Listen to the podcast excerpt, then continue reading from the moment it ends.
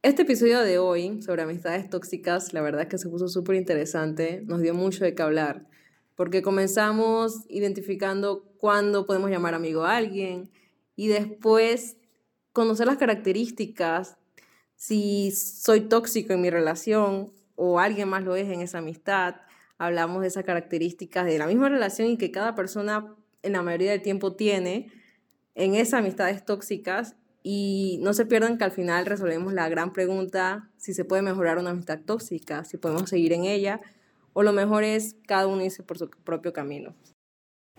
Revolucionados, un podcast que nace con el deseo de cuestionar nuestros pensamientos, transformar nuestra visión de la vida. ¿Por qué hacemos lo que hacemos? ¿Por qué pienso así? ¿A qué le doy valor y por qué? ¿Puedo cambiarlo?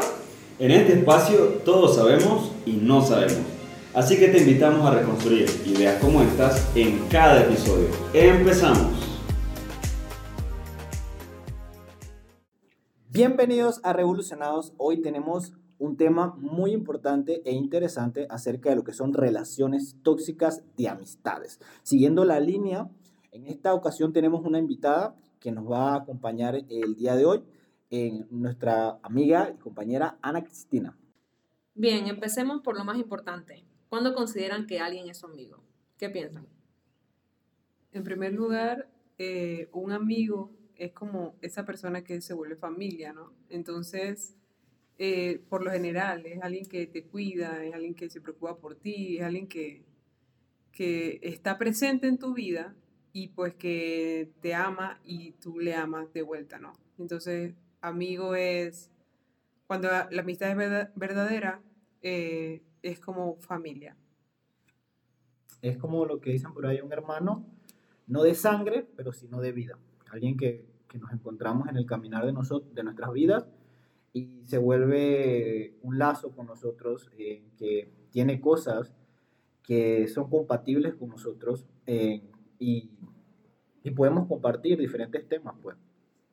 Como incluso dice la Biblia, hay a veces que hay hermanos mayores, hay amigos mayores que hermanos. Y es eso, siento que lo dice también en la forma en que tú puedes considerar a alguien amigo cuando en verdad te conoce. Y esa persona también es verdadero con, contigo, porque si están manteniendo apariencias no, no es como una verdadera amistad. Es más eso, como que con un hermano llega a conocer lo bueno, lo malo y lo feo de, de, alguien, porque literal vive contigo y ha pasado por un montón de cosas. Justamente ese es un amigo, como que te conoce y tú lo conoces a él de forma que no, no deberían existir las mentiras, no hay apariencias que cubrir con esa persona. Tal cual, yo de hecho traía también un, ejemplo bíblico que, que, en lo personal me ayuda mucho a, a, poder valorar cuando alguien es mi amigo, ¿no? Y me llama la atención que Jesús le decía a, a sus discípulos un momento en particular, Él les dice, ya no los llamaré más siervos, sino amigos, porque el siervo no sabe lo que hace su Señor. Entonces, creo yo que este, esta palabra de saber implica conocer a la otra persona, ¿no? Implica un grado de confianza. Cuando esa persona es muy abierta contigo y tú sientes la confianza para abrirte con esa persona, creo que es un buen baremo para poder llamar a alguien que, que es tu amigo. Sí, existe lo que es como es una transparencia y te sientes en paz o te sientes confiado cuando hablas con esa persona. Ahora bien, yo creo que también dentro de las relaciones de amistades, y, y quizás le hemos venido viendo en todas las otras relaciones que hemos hablado anteriormente, en las relaciones de, de, pareja, por ejemplo, que tocamos en el episodio anterior. Pero en todas las relaciones, siempre cada uno lleva su bagaje. Es decir, ¿qué cargas antes de entrar a una relación de amistades? Llevas tu bagaje de emociones, de experiencias que te han formado desde pequeño, de aprendizajes que has tenido en la escuela, en la universidad, inclusive de tus propias relaciones o de las relaciones que has tenido en la escuela con X o Y persona. Entonces, creo yo que todo esto se lleva a, la amistad y por eso a veces no es fácil darnos cuenta que antes de entrar a una relación de amistad con alguien, podemos nosotros llevar cierto grado de toxicidad que quizás inconscientemente lo llevamos y lo aplicamos a esa relación con esa persona. Entonces, eh, a mí me gustaría preguntar esto y, y, no sé qué opinan ustedes, pero ¿qué tan fácil creen que es que nosotros nos convirtamos en esa persona tóxica dentro de una relación de amistad? Yo creo que como hemos hablado en los episodios anteriores, eh, existe la víctima, como también existe la persona que lo permite o el que crea la toxicidad. Y muchas veces, eh, algo que decía Víctor, es identificar eh, las cargas que tenemos adentro, o sea, lo, lo, que llevamos esa amistad. Siento que dentro de una amistad, identificar una amiga tóxica o un amigo tóxico se vuelve más difícil porque eh, no es una relación a veces que decíamos, vamos a romperla, pues, porque de repente es tóxico o me está afectando como la parte amorosa. De repente como cuando tenemos amigos tóxicos, ah, bueno, él es así, pero eh, cada quien es como es. Como no nos afecta tanto en ciertos aspectos, eh, a veces nos dejamos o continuamos que la relación se mantenga y muchas veces va cogiendo, como dice, va creciendo, va creciendo ese nivel de toxicidad y todavía nos mantenemos ahí, nos mantenemos ahí.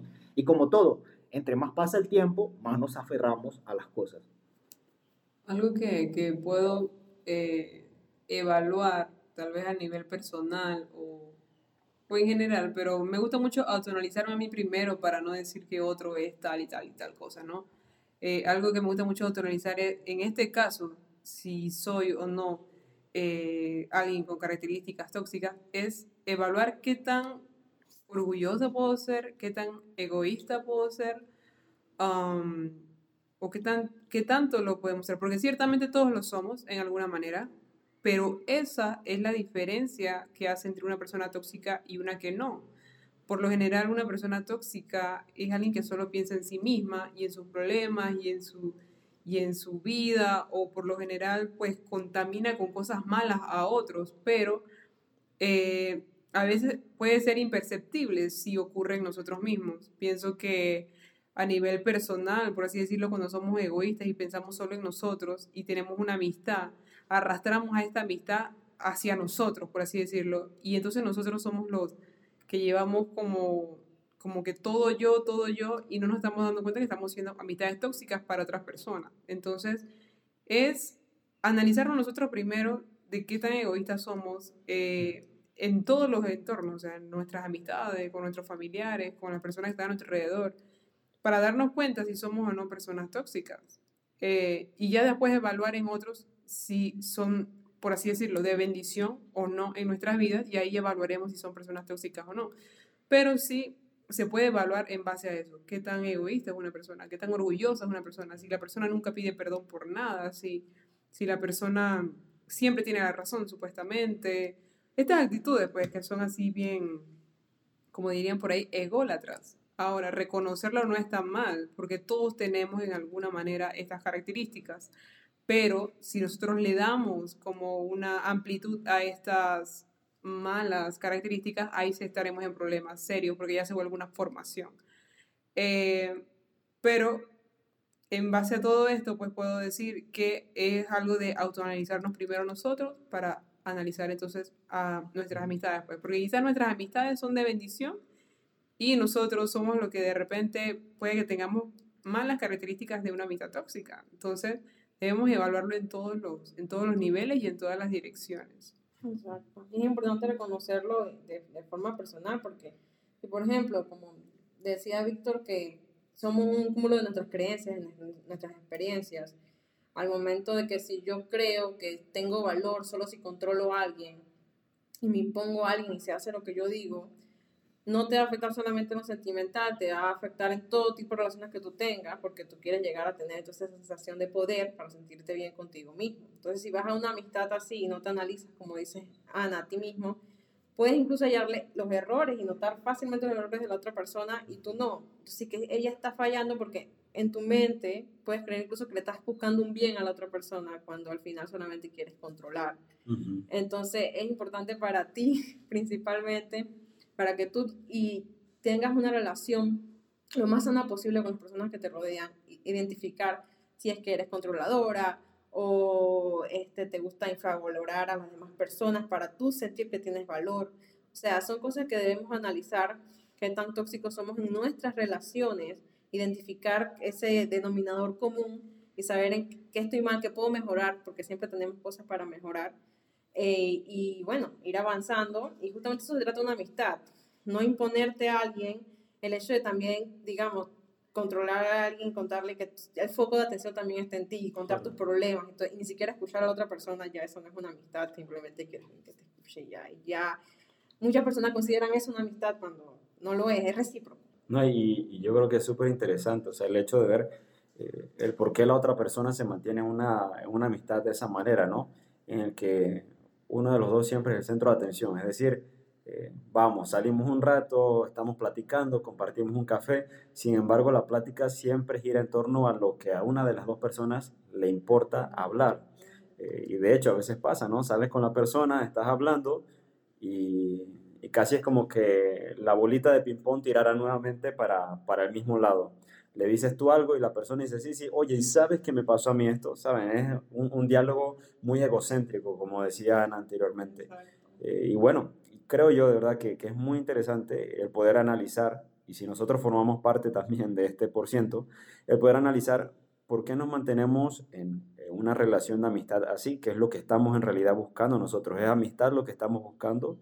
¿O será que quizás no nos sentimos con la capacidad suficiente para decirle a, a nuestro amigo eh, o a la persona que tenemos cerca que hay algo mal? Porque creo que también es otro factor que, que siempre hemos venido hablando en este tema de relaciones tóxicas un victimario una víctima, pero ambos con cierto grado de toxicidad. Y la persona en este caso, que es más pasiva, también tiene cierto grado de toxicidad al permitir que, que, la otra persona se convierta en el centro de atención y que de hecho ella no perciba que lo que a ella le pasa es tan importante como para que también se converse dentro de la plática. Una plática la hacen dos personas y los intereses dentro de esa plática tienen que ser mutuos.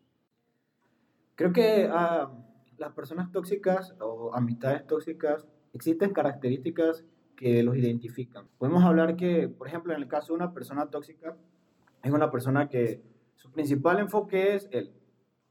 Su principal enfoque es en que las situaciones que le pasan a él son importantes.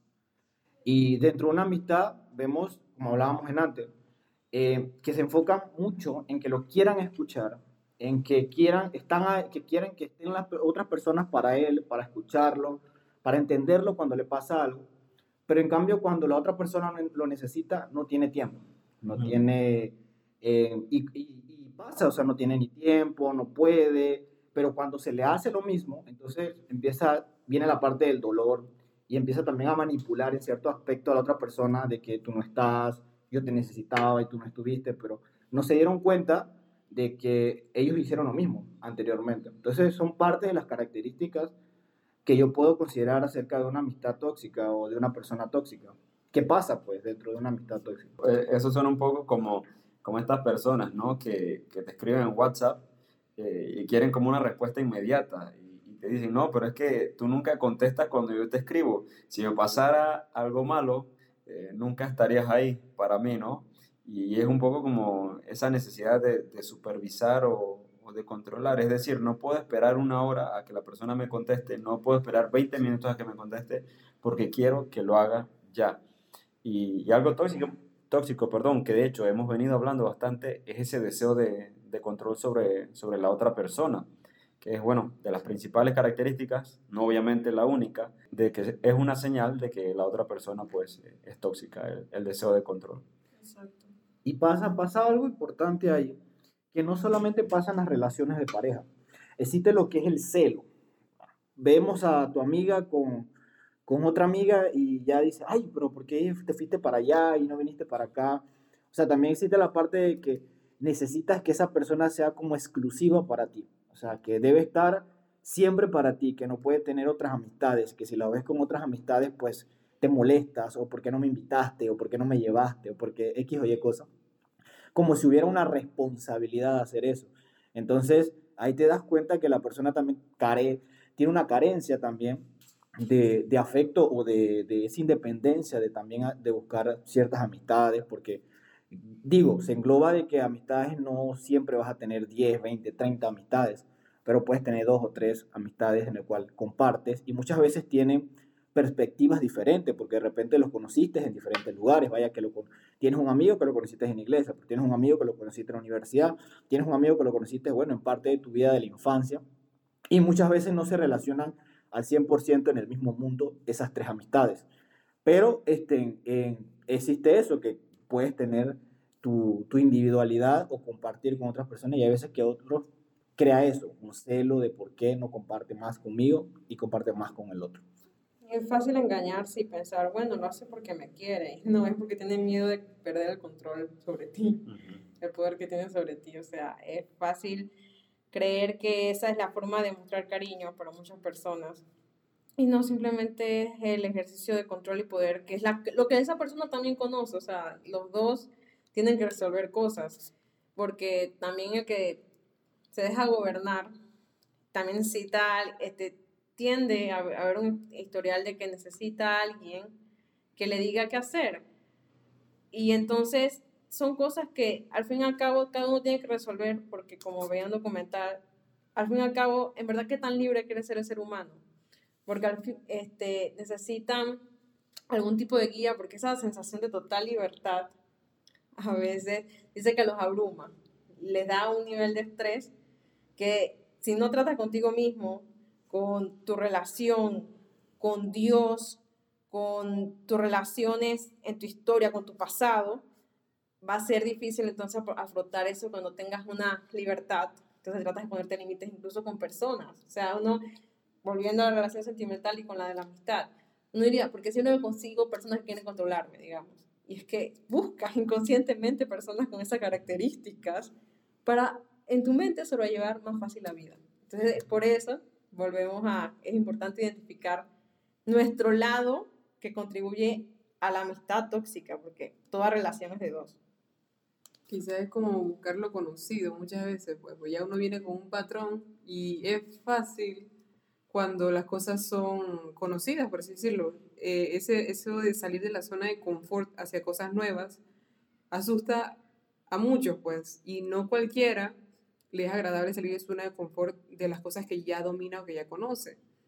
Eh, en mi caso, puedo decir que para mí eh, tener una amistad con una persona muy diferente a mi credo, por así decirlo, me, me costaba mucho, de verdad que me costaba mucho, yo no sabía cómo hacerlo y eso me ponía muy, muy nerviosa porque yo no sabía ni qué decir o qué no decir para no ofender o esto, que lo otro, y era como un miedo a, a, involucrarme en una amistad fuera de, de, las personas que, con las que yo me siento cómoda. Y salir de esa zona de confort me costó bastante, pero cuando lo hice yo dije, o sea, eso es lo que tengo que hacer, obviamente. Yo no puedo estar en mi zona de confort porque si no, no voy a, no voy a crecer integralmente o por dentro, pues. Y una de las características, como decía Alberto, de las personas es que tienen actitudes inmaduras. Eso de tener celo de una amistad o algo así, son cuestiones que lo vemos, puede ser en un niño en kinder, lo vemos en, en, de repente en estos grados chiquititos, ¿no? Pero verlo en un adulto, verlo en una persona ya adolescente quizás, o, adulto ya, que sí pasa, eh, es un poco incoherente porque son actitudes o parámetros que lo vemos como inmadurez. Entonces ahí nos damos cuenta que son cosas que no se formaron en, en la niñez o que no se formaron en algún punto de la vida eh, de una manera correcta. Y entonces crecimos con eso y eso sigue siendo así todo el resto de nuestra vida si no lo cambiamos. Entonces hay cosas, es que no hay cosas, es que hay muchas cosas que podemos cambiar. Todas las cosas que somos o hemos sido lo podemos cambiar.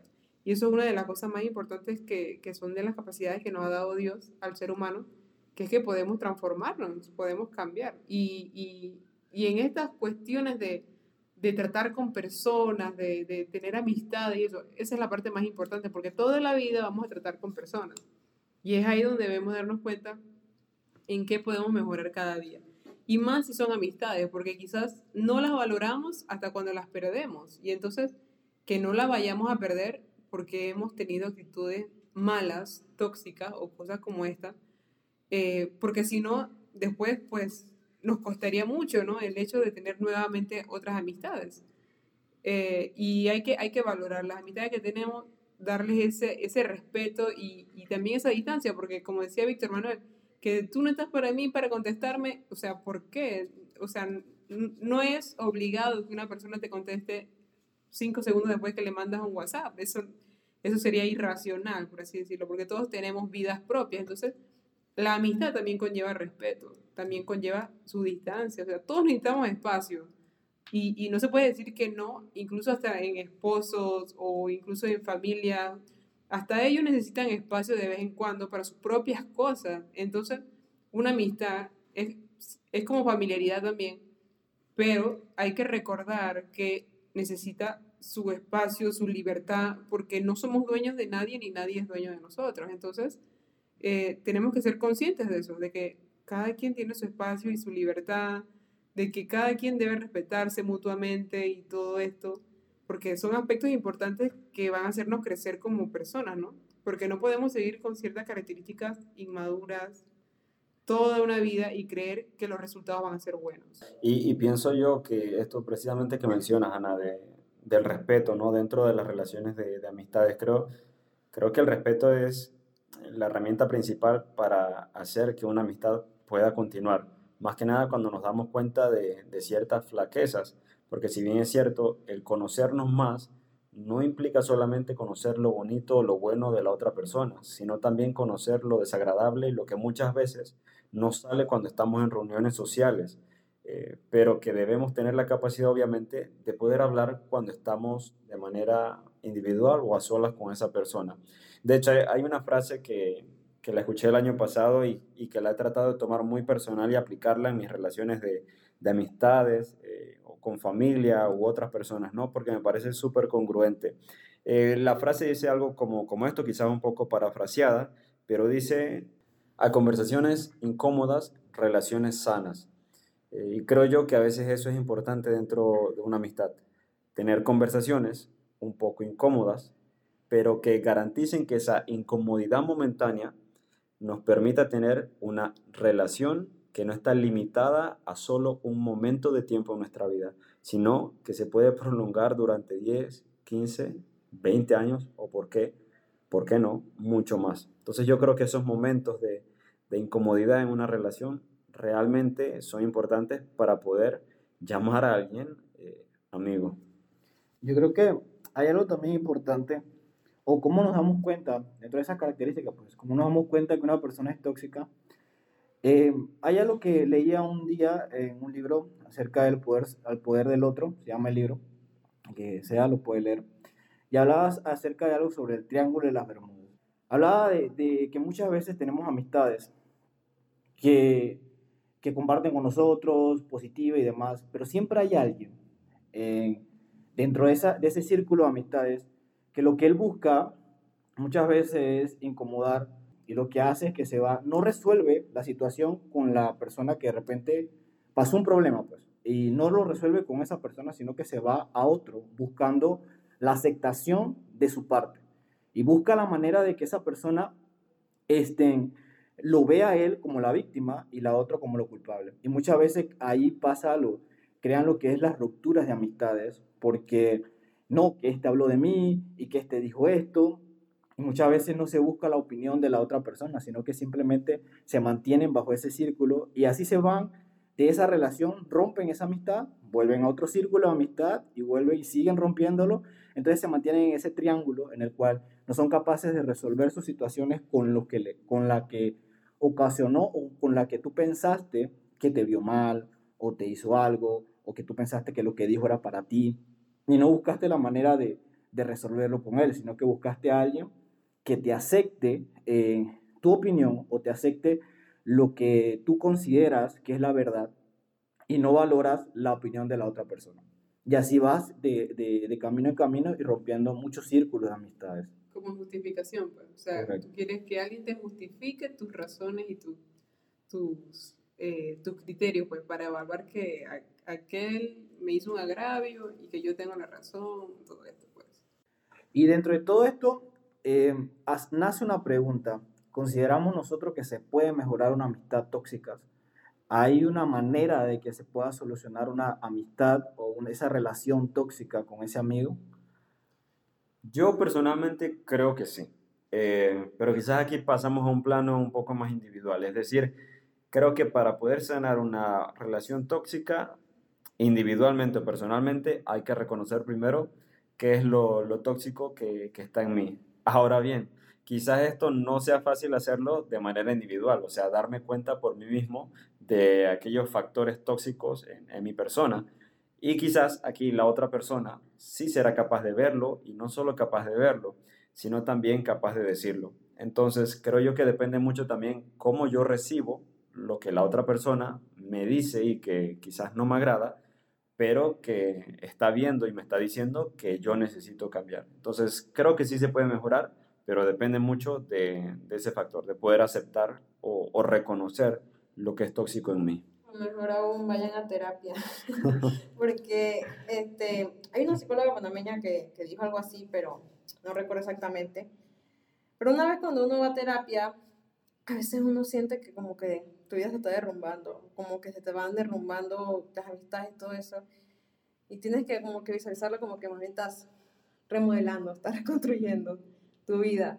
Porque obviamente al momento de identificar cosas como que te dejabas controlar por una necesidad este, vaga de una libertad que no querías o X razón que tenías, va a dejar, ya no va a permitir, poco a poco te vas a dar cuenta que entonces por lo menos hay gente que imponían control sobre ti, que bueno, los psicólogos hablan mucho de los límites que hay que poner sano.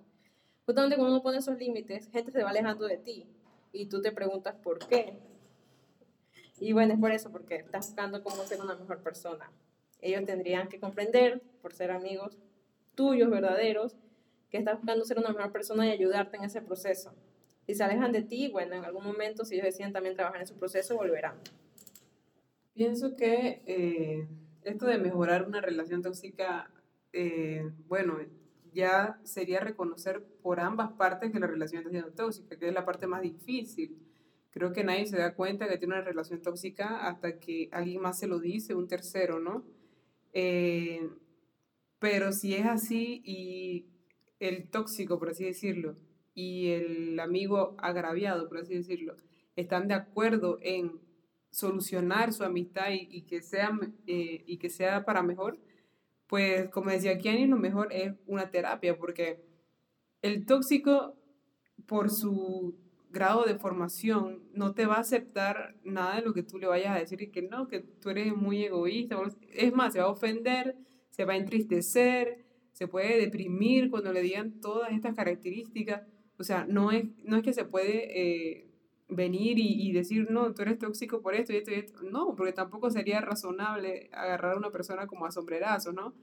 Pero si el tóxico tiene la disposición, la humildad, de escuchar todo esto y poder ser capaz de reconocerlo, afrontarlo y quitarlo y cambiarlo, pues magnífico, ¿no? Sería buenísimo, pero como por lo general no pasa así, eh, sí es algo que tiene que ver mucho con la misma amistad en sí, o sea, que ambas partes estén de acuerdo en que, en que mira, eh, yo me siento así y siento que tu amistad es de bendición, pero también pasan estas otras cosas que, que no están bien para conmigo y no me siento cómoda con esto. Eh, podemos ir a terapia para solucionar esto y esto y esto. Porque pienso que, que, que nadie que no sea psicólogo o, o, que no sea terapeuta o algo así va a estar preparado para decirle a un tóxico eh, todas esas situaciones por las cuales lo es.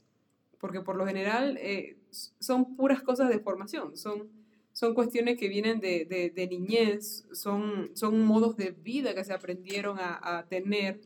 Es, es, la forma, vamos a poner, en que hemos crecido o hemos sido y de un día para otro cambiar todo aquello eh, no es tan fácil. Entonces, escucharlo de una persona que de repente no nos simpatiza tampoco es bueno. Tiene que ser una persona, pues, que sea, que se gane nuestra confianza, por así, por así decirlo, y que primeramente el tóxico reconozca, eh, no, yo estoy siendo una, una persona pues nociva para mi amistad o para mi alrededor o para las personas que están a mi alrededor, porque por lo general, o sea, toda, toda amistad tóxica parte del hecho de que hay una persona tóxica ahí. Entonces la persona tóxica eh, debe resolver su interior, debe resolver esas cosas que lo han transformado en eso, para poder tener una relación en medio de la sociedad pues normal y, que no sea de esta manera, ¿no? Entonces, eh, se parte eh, de, del hecho de la, de la aceptación inicialmente. Eh, esperando pues que la persona sea consciente de la necesidad para su vida y para su futuro de que cambien las maneras de proceder en, en, sus amistades y en los entornos sociales a los que está acostumbrado, porque no es solo amistades. Estoy segura que una persona tóxica en una amistad va a ser tan tóxica con su amistad que como con su madre, con su padre con sus familiares. Entonces, es algo de, eh, de la persona en sí. Entonces, es algo que hay que tratar y, y sí, sería lo mejor, pues, eh, con un terapeuta, pues, un terap con terapia, con, con, un psicólogo, que obviamente pueda orientar a la persona por, por el camino correcto, con la manera correcta, ya que son cuestiones que no son fáciles porque son formación, son formación y no son fáciles para nadie decir, no, esta formación está mal en ti o algo así. Entonces, no se supone que lo haga alguien que no sea profesional, porque entonces puede dañar más a esa persona y quizás convertirlo en una persona aún más tóxica de lo que ya es. Entonces lo mejor sería que eh, si se atendiera profesionalmente con una persona pues idónea para esto. Yo considero pues también que llegan momentos también donde debe decir hasta aquí. Como decía, eso, una persona, una amistad tóxica se, se soluciona cuando se acepta pero muchas veces no pasa.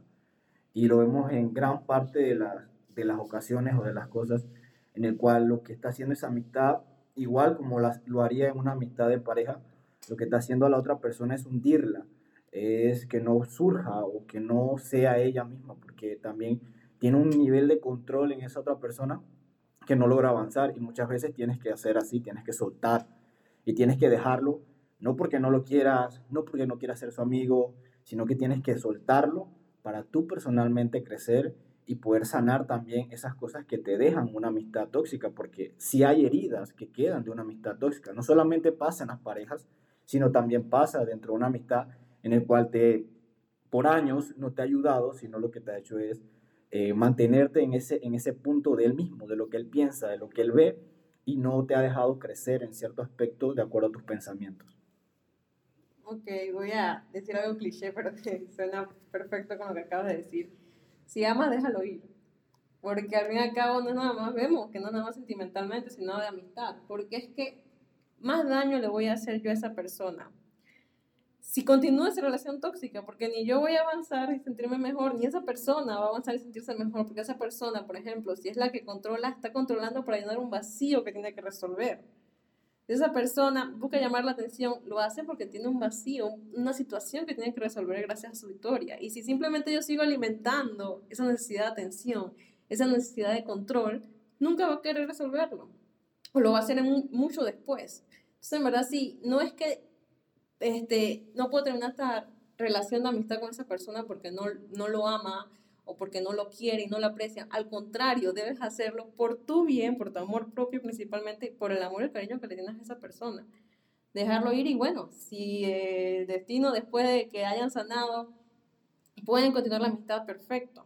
Pero al final al cabo, muchas relaciones así, si amas, déjalo ir y crecen separados. Yo, yo creo, y eso que decía Kianis, es que se podrá escuchar egoísta, pero la primera persona que a ti te debe importar eres tú.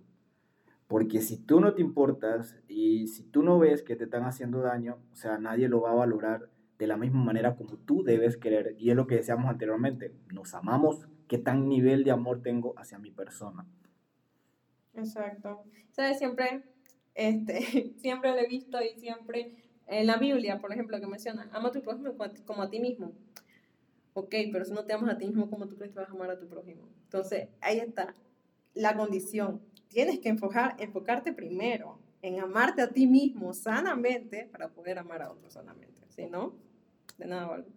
Y, y, coincido, ¿no? Creo que debe llegar un, momento, un punto en el que cuando no hay cambios eh, dentro de la relación de amistad, así como podría pasar en una relación de pareja también, y ya estamos viendo que nos está afectando demasiado lo que está ocurriendo. Hay momentos en los que literalmente debemos saber soltar, que fue una de las primeras frases con las que empezamos esta temporada, aprender a soltar. Y eso no significa que seamos malos, porque a veces también agarramos sentimientos de culpa por, por una decisión que tomamos, pero a la final tenemos que entender que esa decisión la tomamos porque se intentó o se intentaron todas las medidas habidas y por haber para tratar de solucionar algo, pero en ese momento no hubo solución por parte de la otra persona o quizás por parte mía. Y quizás eso lo que nos quiere enseñar es que en ese momento no estábamos preparados para esa relación de amistad. Como bien decía Kianis, no quiere decir que más adelante no nos podamos topar con esa persona y entablar una relación de amistad sana, que, que va a ser entonces lo más importante. Y bueno, eso que decía Víctor, soltar nunca, no siempre es malo. En realidad, eh, muchas veces lo que hace es que te ayuda a sanar. Te doy un ejemplo, las cuerdas, o sea, cuando estás amarrado de una cuerda y la, y la cuerda lo que hace es golpearte la mano, muchas veces lo que tienes que hacer es soltarla, porque lo que está haciendo es golpearte y golpearte constantemente. Muchas veces lo que tenemos que hacer, soltamos la cuerda y así es que empieza un proceso de sanación. Mientras tanto, no vas nunca vas a sanar. Así que le damos gracias a todos los que están pendientes del podcast y los esperamos en el próximo episodio de esta línea de lo que es la toxicidad que estamos viendo en diferentes áreas. Así que muchas gracias. Muchas gracias por escucharnos. Gracias, hasta luego. Hasta luego. Víctor. Kianis. Y Alberto, estaremos con ustedes en esta revolución de ideas.